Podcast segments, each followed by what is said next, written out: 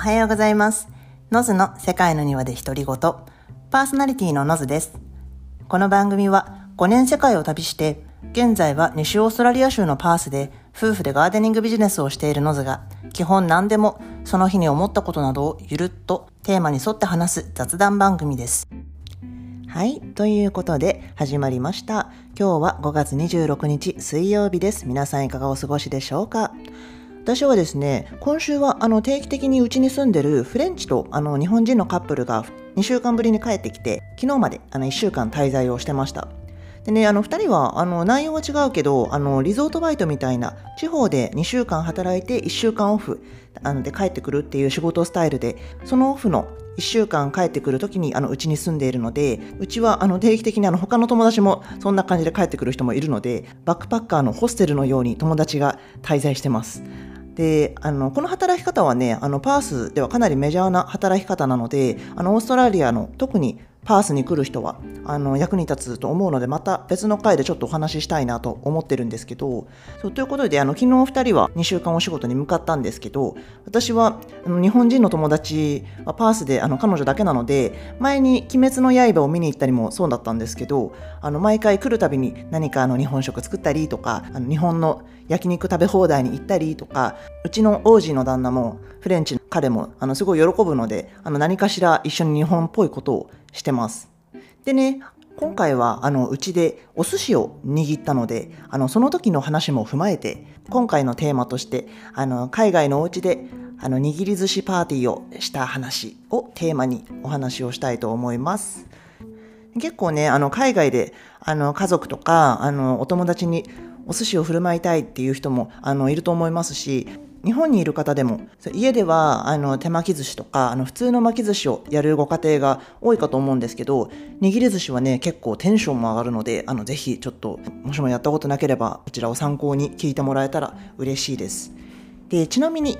結構海外在住の日本人の方あるあるなんですけどあの海外に来ると日本人は家でもあのお寿司を作ってるっていう思われてるのか日本人イコールお寿司ってことでお寿司を作ってほしいってリクエストをされることがすごい多いんですよ。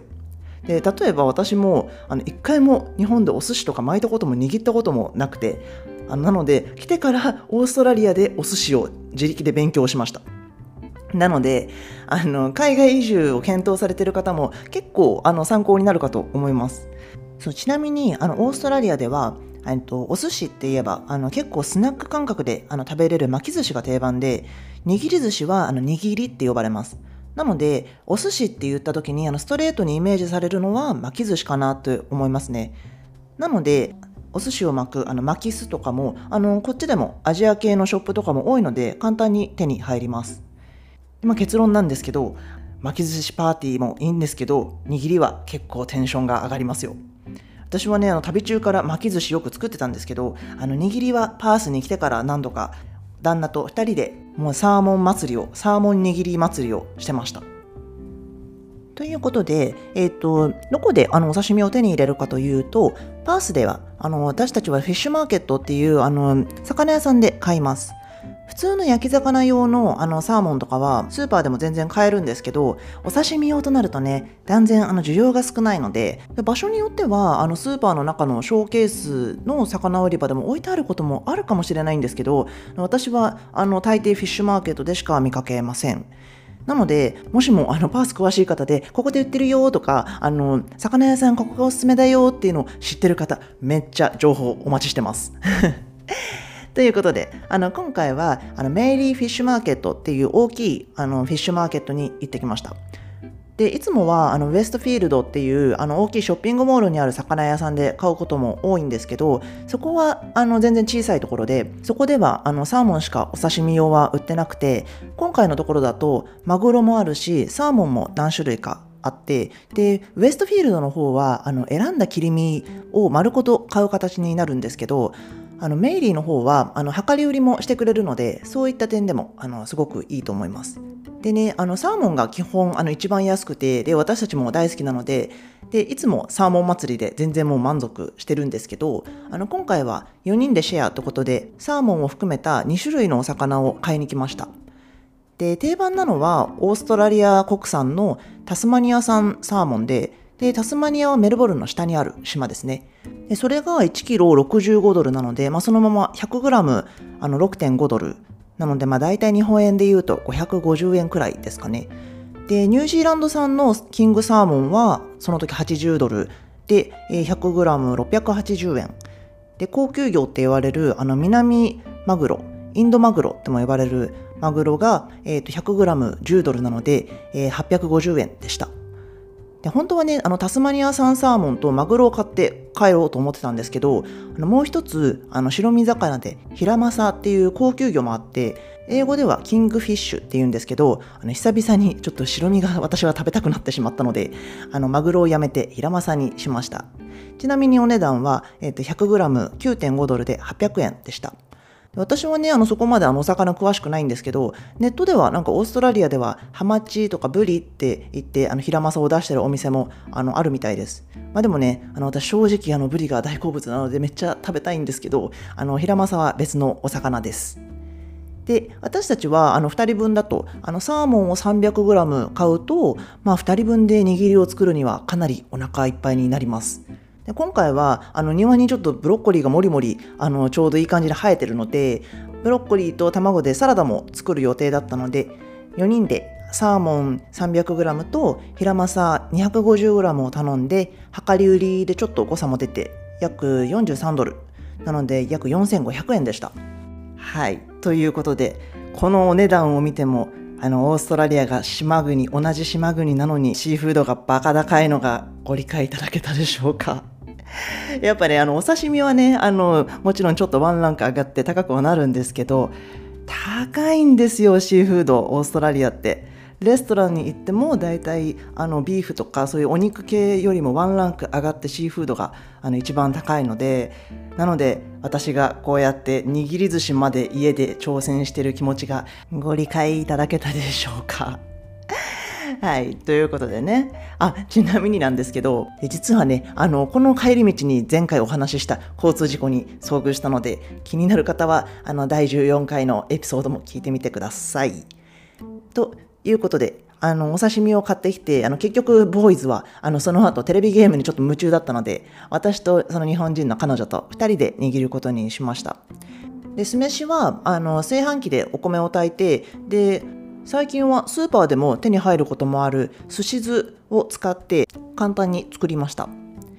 で同時にあの刺身をスライスするんですけどまあねあの全部頼みの綱は YouTube 様ってことで。ということであの今はプロの方も動画とかを出してるのでめっちゃ助かります。本当に。まあね、あの自分たちであの食べるだけですけど、なんか一切れ 3g ずつみたいなことを言ってたので、あの結構量りとかをあの横に置いて重さを測りながらとかやると、あの結構ね、あの感覚があの後々つかめてくるので、あのシャリとかもそんな感じであの測りながらやるとあの後々めっちゃ楽ですよ。まあでもねあのといっても私いつも使ってるんですけど今回はあの測りが壊れてしまってたのであの使えませんでした。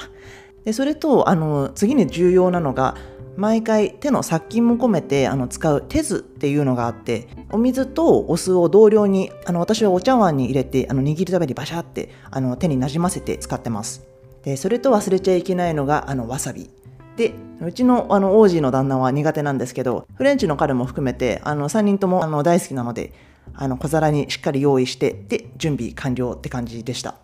で、私もあの何度か握りはやったことあるんですけど、まあね、あの期間も空くので、結構忘れてしまうので、あの、今回は2人でキッチンに iPad を置いて、もう、何、YouTube の0.75倍速みたいなスロー再生にしながら2人で握り始めました。でね、お互いのあの自分の分とあのパートナーの分、そう2人分ずつもう握ってったんですけど、で彼女も完全あの初体験だったので、あの最初はめっちゃ苦労してたんですけど、で私もね、あの本当何度かやってるだけで、あの少しスムーズですけど、もう初心者なので、もう2人でね、あの不格好ながらもあの結構ああだこうだと言いながらあの握っていくので、ちょっとなんかあの友達と餃子作りする感じに似てるかもしれないですね。あでも、ちょっとまあ、お寿司の方があの全然繊細ですけど、そう。ってことで、まあ、なんだかんだであの握り終えて、え、ー、と、ガリも添えて出来上がりました。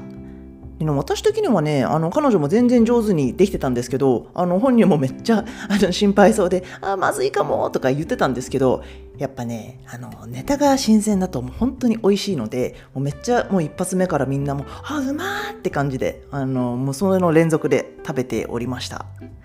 本当はね、あの、お味噌汁とかも作りたかったんですけど、でもね、お寿司ができたらね、もう我慢できなかったので、次回はお味噌汁付きにしようかと思います。それであの酢飯は4合作ったんですけど4人で多分3合ぐらい使ってでお寿司だけで腹8分目がちょうどいいくらいになったのででブロッコリーのサラダも含めてでもみんな結構その後も満腹って感じでしたなので数は15貫ずつ作れたのでまあ7皿半ってとこですかねあの本当はね日本の秋らしくオーストラリア秋なのででスーパーで柿も買ってきたんですよ実はでもね、もう全然そこまでたどり着かず、あの、満腹になってしまって終わりました。まあ、てことでね、あの、今回は、あの、握り寿司パーティーをしたんですけど、お寿司っていうとね、あの、結構家では巻き寿司作る人も多いと思うんですけど、私も勝手になんか、握り寿司は、あの、職人さんとか、あの、なんか、他から買ってくるものみたいなイメージがあったっていうか、なんかあんまり家では作る感覚がなかったんですけど、でもね、実際、あの、海外では握りはちょっと高いので、であのお家でこのレベルのお寿司が食べれるなら、まあ、工程をねあの含めても私はちょっと楽しいのでぜひ機会があったらもうぜひ作ってあの食べてみてほしいです。彼女もあのきっかけがなかったらなかなかあのやらなかったからとあの楽しんでくれたので意外とあの家庭で握り寿司パーティーは楽しいと思います。そうそれにね今までサーモンがすごい、まあ、手近で手頃ですごい美味しいのであの十分あの満足してたんですよ。なのでね、あんまり他のネタを見ることもなかったんですけど、あのメイリーだったら、あの、量り売りもできて、少量ずつも買えるので、で、今回は 300g と 250g って感じで買ったんですけど、まあ、次の時はもうちょっとあのサーモンとか減らして少しバラエティーがある感じにしてもいいかなと思ってもうすでに次が楽しみになってます。